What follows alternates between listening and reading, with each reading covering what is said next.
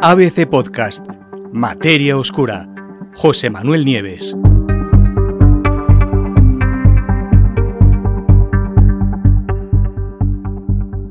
Sin violencia en 100.000 años.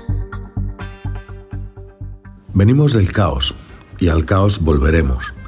Los inicios del sistema solar fueron realmente violentos con una multitud de cuerpos planetarios en formación, disputándose a encontronazos las órbitas que hoy ocupan los mundos que lograron sobrevivir al caos. Y en el futuro, con un Sol que cambia inevitablemente a lo largo del tiempo, es muy posible que alguno de los planetas de nuestro entorno abandone su órbita y se precipite contra los demás. Nada en el universo dura para siempre, y nuestro hogar en el espacio tampoco lo hará. Pero ¿cuándo será eso? Tranquilos, porque un equipo de matemáticos acaba de decir en un artículo recién publicado en Archive que no antes de 100.000 años.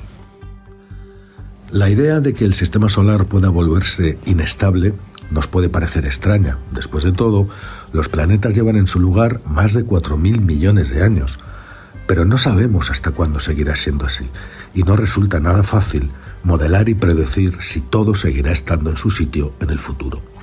Por supuesto, se han llevado a cabo estudios para tratar de calcular cómo van a variar las órbitas de los planetas con el paso del tiempo, pero los detalles se difuminan y se pierden al manejar escalas de tiempo tan largas, de centenares e incluso de miles de millones de años.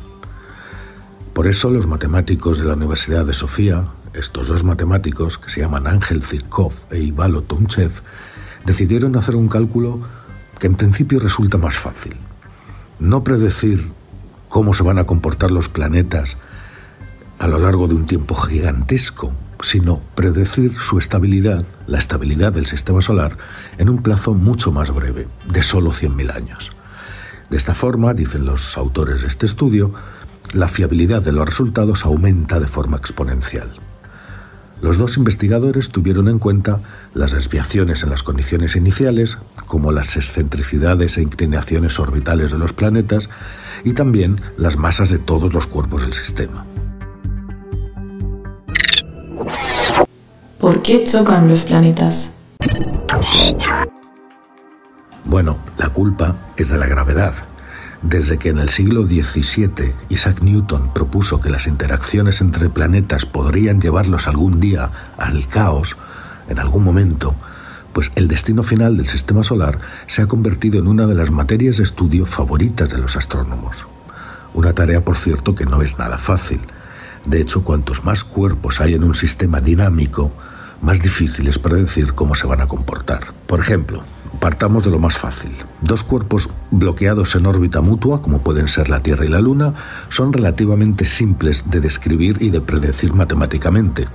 Pero a medida que se van agregando más y más cuerpos, las matemáticas asociadas se vuelven infinitamente complejas, ya que cada cuerpo perturba las órbitas de todos los demás, añadiendo un elemento de caos a todo el sistema.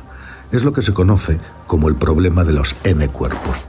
Los científicos han encontrado la forma de hallar soluciones para casos específicos, pero no existe ninguna fórmula que sea capaz de describir todas y cada una de las interacciones posibles entre un número n de cuerpos.